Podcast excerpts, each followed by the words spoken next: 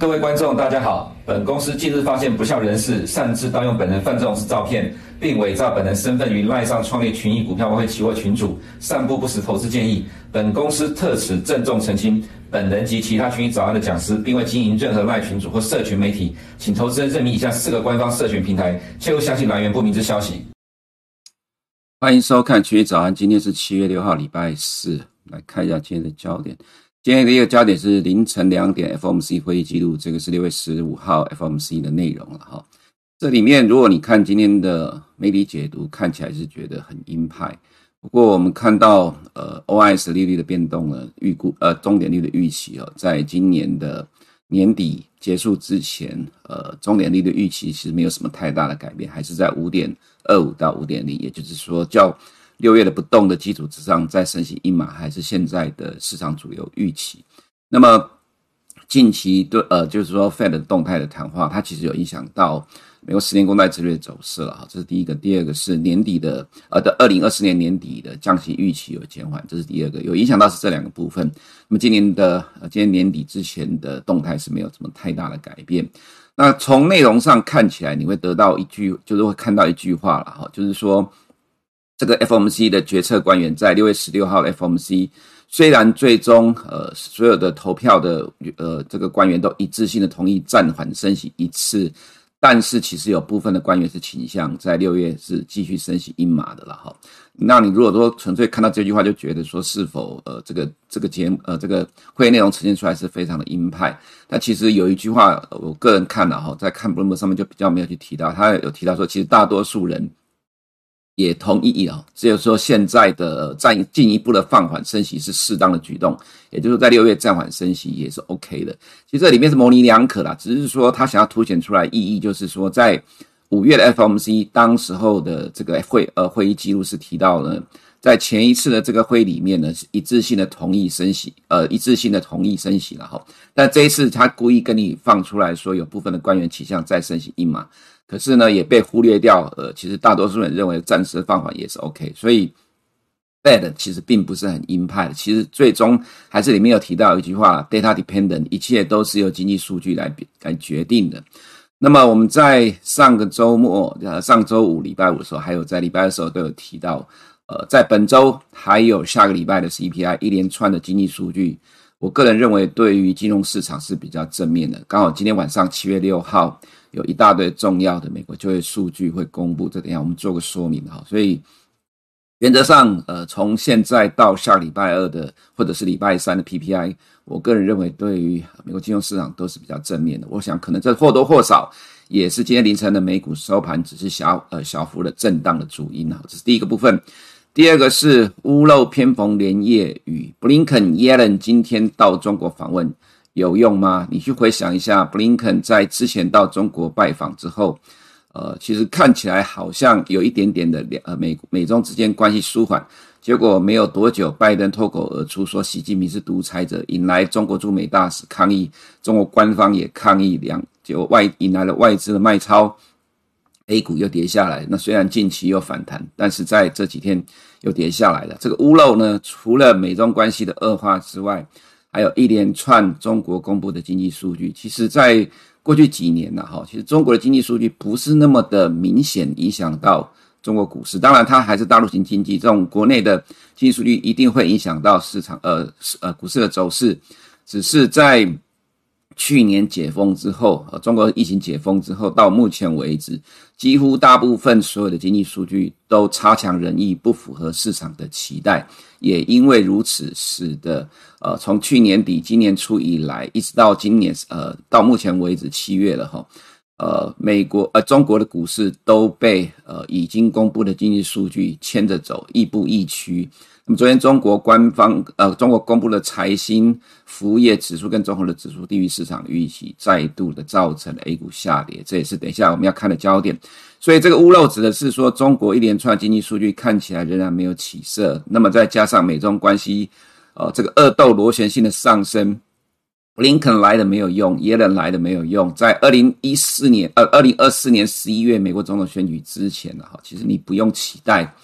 美中之间的关系会缓和了，哈，所有的细微末节，你就把它当做是茶余饭后闲聊的话题就好，不用太认真。这个大前提、大方向、主轴之下，呃，美国共和党、民主党两党目前唯一有共识的就是打中国。打中国是不是有选票？其实不一定，但是。至少，呃，从川普以来了哈，川普执政以来，在美国形成仇中的气氛已经呃形成了，这个形成进入拜登政府之后是越来越呃更加的剧烈啊。美国公开宣称中国是美国的头号战略竞争敌人，不是对手，是敌人的哈。所以你看到呃今天凌晨啊，昨天的台股的重挫。呃，跌了不到一个 percent 呢，但是因为有人在护盘了哈，其实如果从盘中的角度来讲，看起来其实是压力很大。虽然指数没有跌很多，OTC 还小涨，但外资卖超了一百三十亿。可是从近期强势 AI 的股票来讲，呃，看到盘中有撑盘的力道，但其实焦点都在 AI 概念股的下跌。因为昨天的亚洲时代华尔街日报传出来说，拜登政府将禁止华尔街的云端业者给中国的企业提供。呃，AI 训练的服务，所以造成 AI 台湾的 AI 供应链都重挫。那这个呢，大意味着未来美国对中国的压制哦，还远远的还没有结束。未来还有什么样的呃这样的一个禁止政策或者压制政策再丢出来，都会影响到中国市场。所以我个人的看法了哈，其实从川普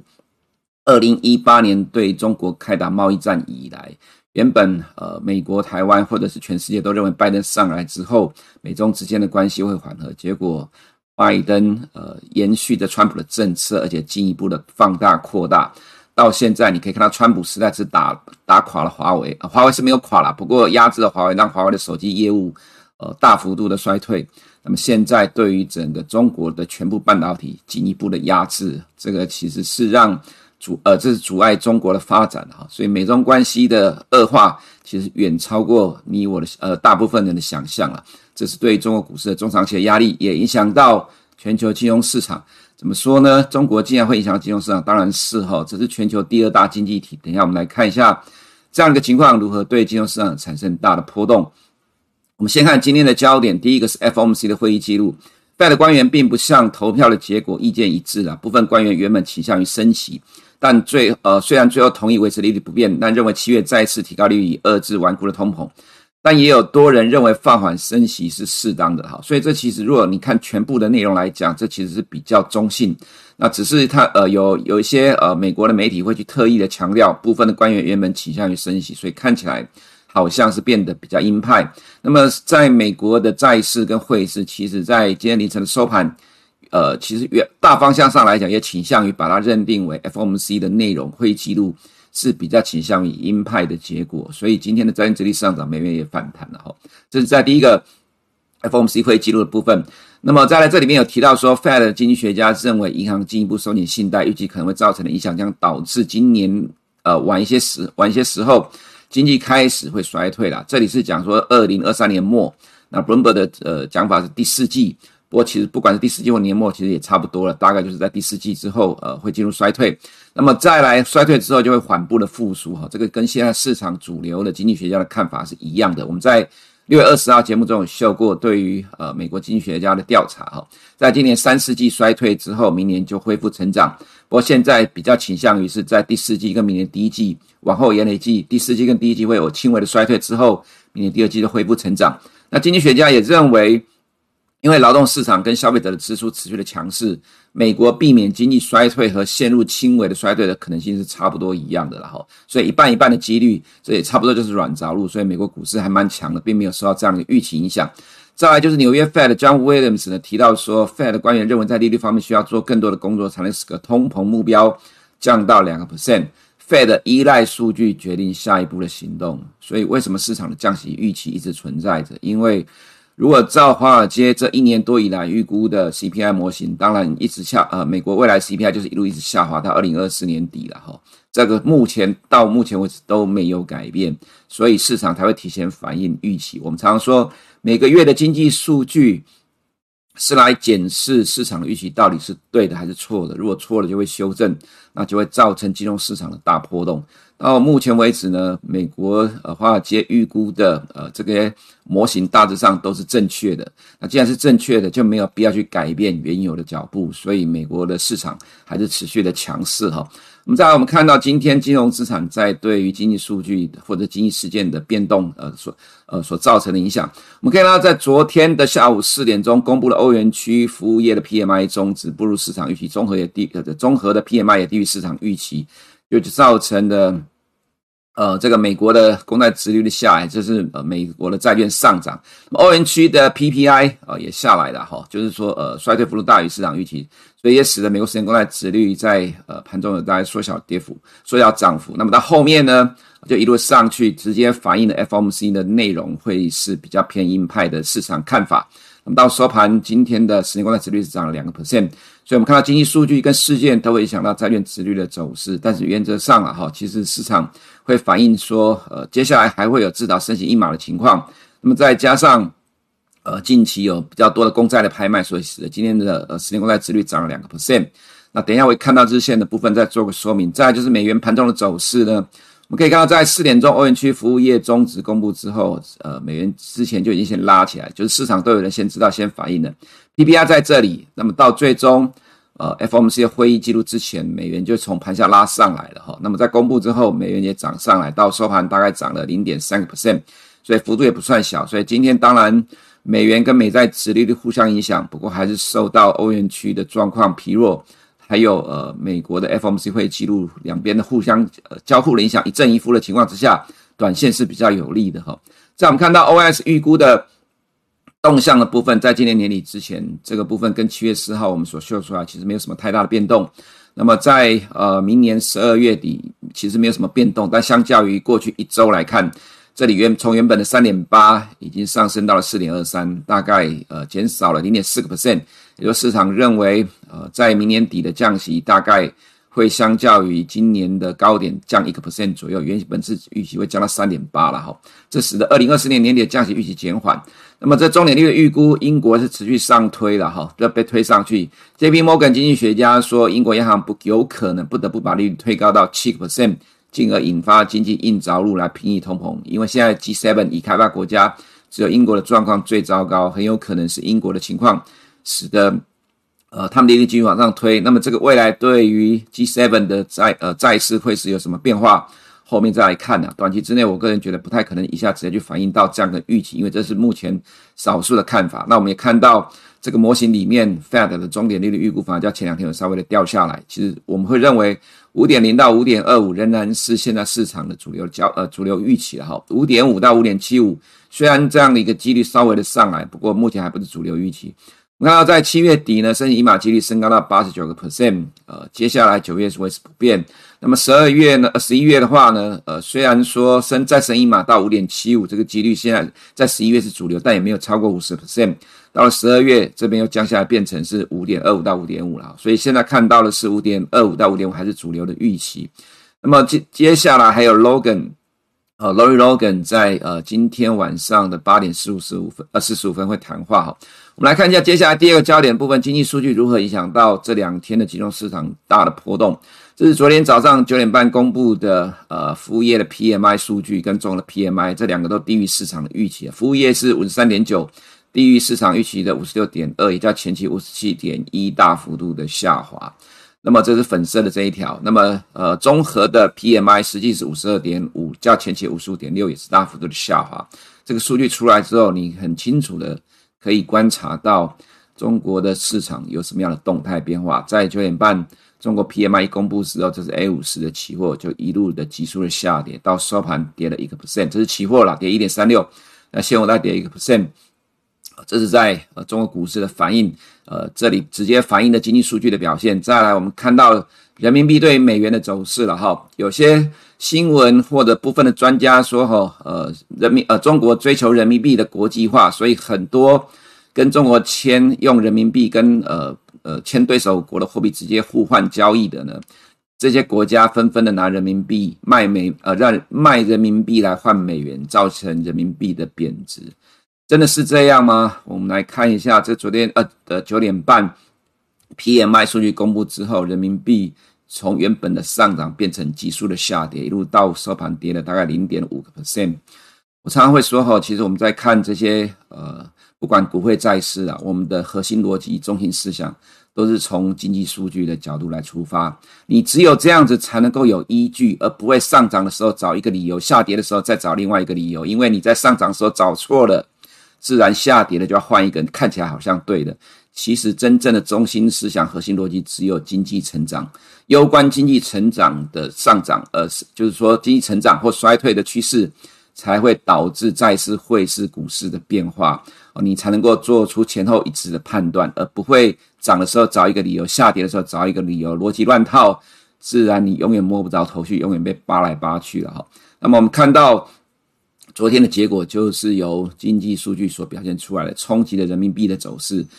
呃，A 股大跌，人民币下跌，自然就造成的对应的，像比如说澳币也跌了哈，相关的欧洲股市也跌，所以 A 股的下跌呢，人民币的下跌引发了呃市场的波动。那么刚好在昨天下午的五呃四点钟，欧元区的服务业 PMI 终值，其实这个在终值的时候比较我们会少看，原因是在过去的历史里面哈，终值的修正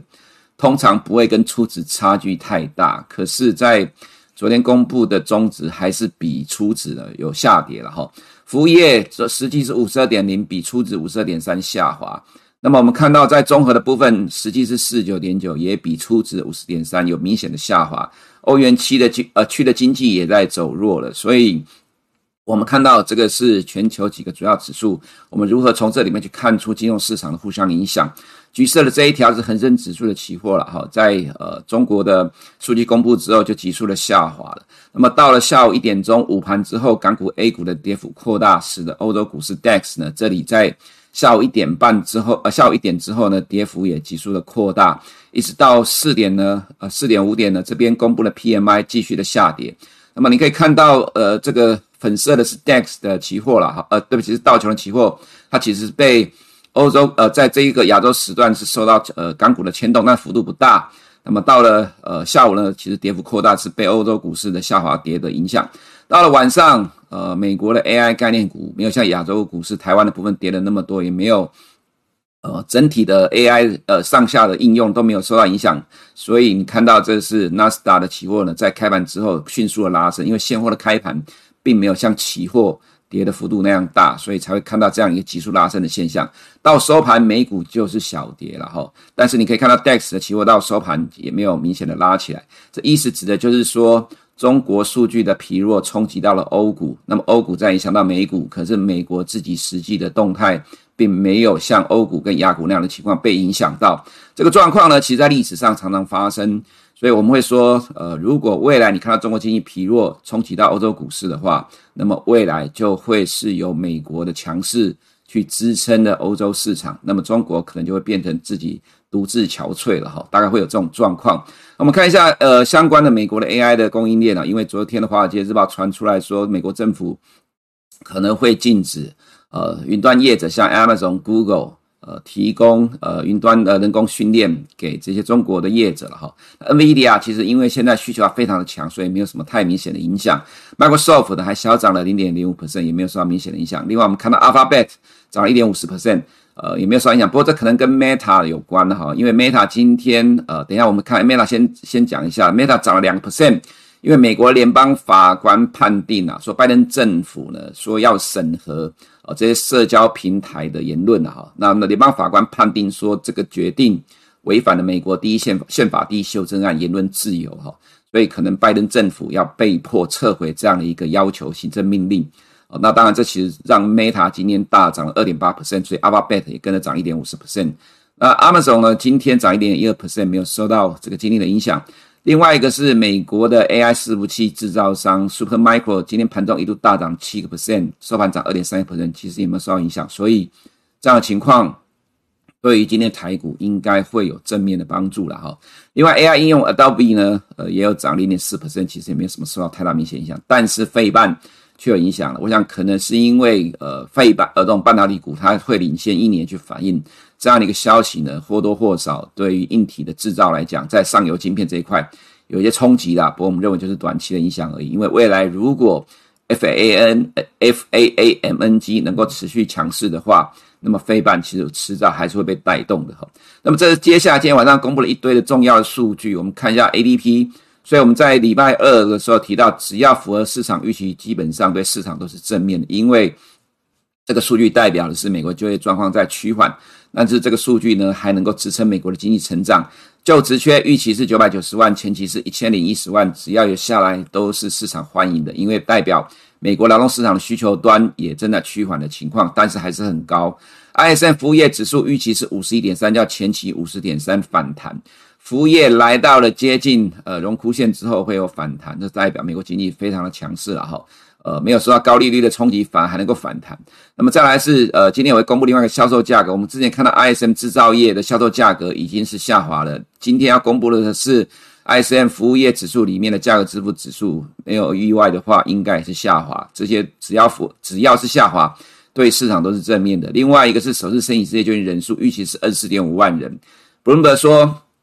他们自己预估的数据是二十六点三万人，因为市场的预估看起来数据上有些过度的乐观，他们认为现在世界状况他们所观察到的会上升到二十六点五万人。那么 Bloomberg 当然有参考性的哈啊，如果真的最后是 Bloomberg 讲的对，那这个对于今天的市场来讲，我个人也觉得会是正面的帮助了哈。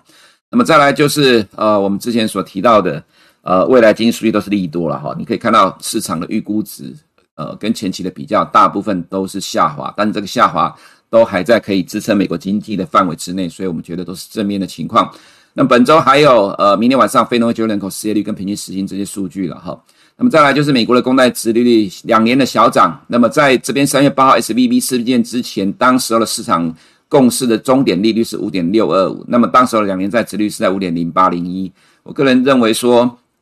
这边如果要去反映 Fed 的重点利率五点六二五的话，那么其实不容易过当时候这边的位置。十年公债殖率也是一样，在身边三月八号的时候，当时候市场预期是五点六二五的终点，当时候的十年公债殖率是四点零八九三，现在是三点九三一五。我个人觉得最多就是挑战这个地方了哈。但是本周的经济数据只要符合市场预期，殖利率我认为都会降温。那么十年公债殖率的实质殖率今天也大涨五点三一 percent。不过价格上这里也是关键，刚好这个位置呢就碰到一连串的经济数据，所以很凑巧，就看经济数据怎么去影响这些金融资产的动态。那么这是人民币的走势啊，持续的弱势。那么工商银行也在逐贬，但是可能没有什么太大效果。人民币的贬值帮忙了人民呃帮忙了美元的反弹，十年公债殖利率的呃这里的上涨也帮忙了美元的反弹，所以美元短期上是稍微的强势一点。就看今天晚上的经济数据能不能再把。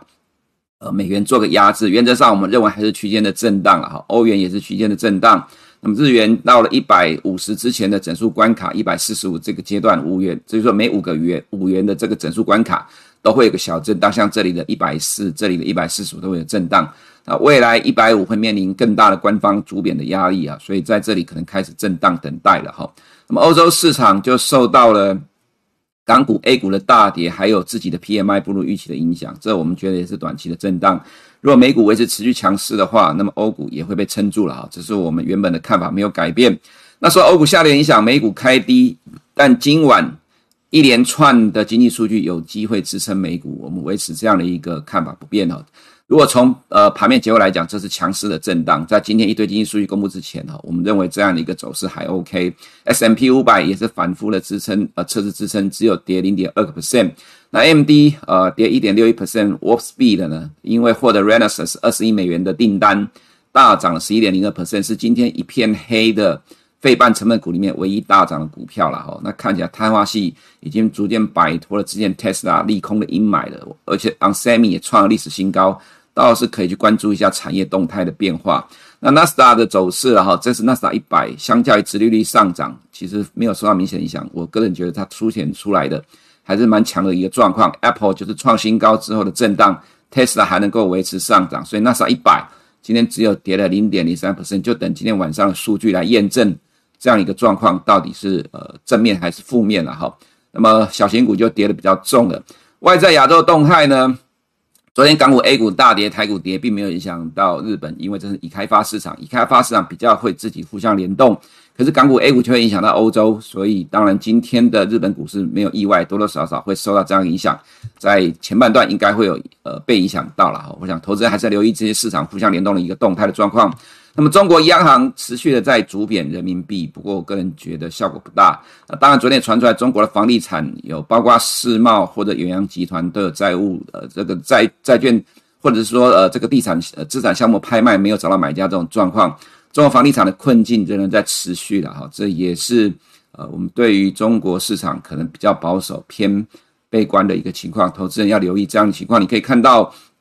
昨天一大跌，呃，北北水就进来大买，这看起来就很明显的是短脆或者是护盘了哈。那么，所以昨天的呃恒生科技股跌了一点四二 percent，恒生也跌一点五七 percent，都在反映经济数据。但是你也要留意一个部分，就是技术面的压力。这个绿色是线是五十天的均线了哈。另外一个，你看沪深股通，呃，两天买超之后两天卖超，外呃外资仅仅只是短线脆而已，你真的不用太期待这个市场了哈。那么我看到人民呃人民币昨天重贬了零点四七 percent，PMI 疲弱导致人民币贬值，呃不利 A 股啊，这里没有写到，你可以留意一下，同样是绿色的这一条线在这里产生的压力啊，A 五十一样，这里是绿色黄色的线，那么昨天跌了一点零八 percent，还是留意港股 A 股的弱势。回到台股的部分，昨天上市加权指数跌了大概一百点左右了，外资卖超了一百三十一亿。美国禁止云端伺服器业者提供 AI 训练给中国企业，那么台湾 AI 供应链大大跌，美国的倒是没有，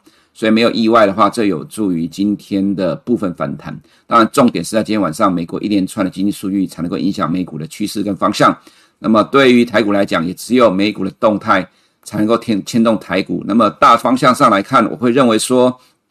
昨天是受到消息面的影响所造成的压力，跌了大概零呃零点四九 percent。那这个状况就是短期的变动了哈，至少从今天早上美国金融市场收盘来看，对台湾就是短期的影响。那么市场也在找出路，昨天的 AI 相关概念股在跌，那么有资金到处乱窜，也到处拉。我不能说乱拉，因为它在维系市场人气，也让呃昨天的指数到最终收盘没有跌那么多。虽然外资的净多单不会大幅度的减少，涨了这么多之后，外资的净多单大幅减少，这也合理正常。加上近期的。汇率市场的贬值多多少少有些压力，不过如果就我们所呃看到的情况，接下来的美国经济数据对于美国金融市场都是正向的话，那么这个结果迟早会扭转近期外资在台股的动态，那么也会对于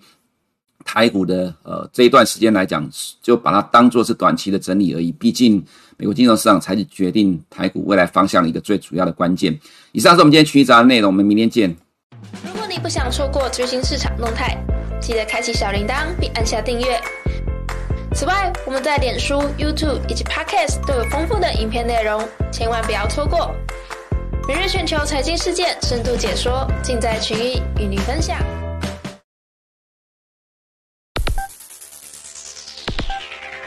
大家好，我是富邦投信杨怡宁，今天要跟大家聊聊巴菲特持续加码日本投资，插旗日本就趁现在。近期日股创下三十年来的新高，背后到底有什么原因？到底日本还值不值得投资呢？我们认为要投资日本就要趁现在，日本股市的体制已经有大幅改善。随着日股的代表东证指数回到一九九零年八月之际，大家更有感的部分可能是日币也回到一九九零年代水准。日币回到新低的同时，也代表自一九八五年的广场协议开始。因日币大幅升值而损害企业竞争力的现象，将转为因日币大幅贬值而支持日本企业的表现。贬值带来的物价上涨，然后近期也开始转成薪资上涨的动能，从坏的通膨变成薪资上涨。今年三月的劳资谈判，薪资增长率达到三个 percent，创下近三十年来最大增幅。在薪水成长之后，预期消费的动能也将加温。那这个基本面的改善呢，是否已经完全反映在指数上面？在日股的代表东证指数大幅上涨之后，以长期投资来看，目前日股的评价还在近年的评价区间下缘。日本在泡沫经济时期呢，呃，东证指数的本益比有到六十五倍以上，当时候的水位在呃一千五到两千八之间。那对比目前东证在两千一，预估本益比只有十四倍，这个差异非常的大。显见近期呢都还在一个平价的低档，那如果跟近年的评价区间相比，那今年评价较高的时期，像是二零二零年的十六倍，或是二零一七年的十八倍，相比之下，目前十四倍其实还在偏低的水位。我们看好日股在体质改变之后，将有较长的波段涨幅，建议投资人可以选择适合的商品切入。那投资日股呢，不得不注意日元。从新冠疫情低点以来，没有避险的东证指数呢，相较于有避险的东证指数，涨幅整整少了四十 percent。那主要是因为日股的强势来自于日币贬值，这个基本面上的分歧，使得投资日股必须要做汇率避险。股神巴菲特投资日股，其实也有做汇率避险哦，用发日元债去买日股，避开日元贬值的风险。总结一下今天的报告，随着日股的体质大幅改善，目前呃日股以长线观点来看呢，相对便宜，且这个被市场忽视已久，资金回补的趋势呢是很值得期待的。建议大家纳入长期投资的观察名单，以定期定额或是择机布局的方式切入日本股市。以上是近期的市场看法，谢谢大家。投资一定有风险，基金投资有赚有赔，申购前应详阅公开说明书。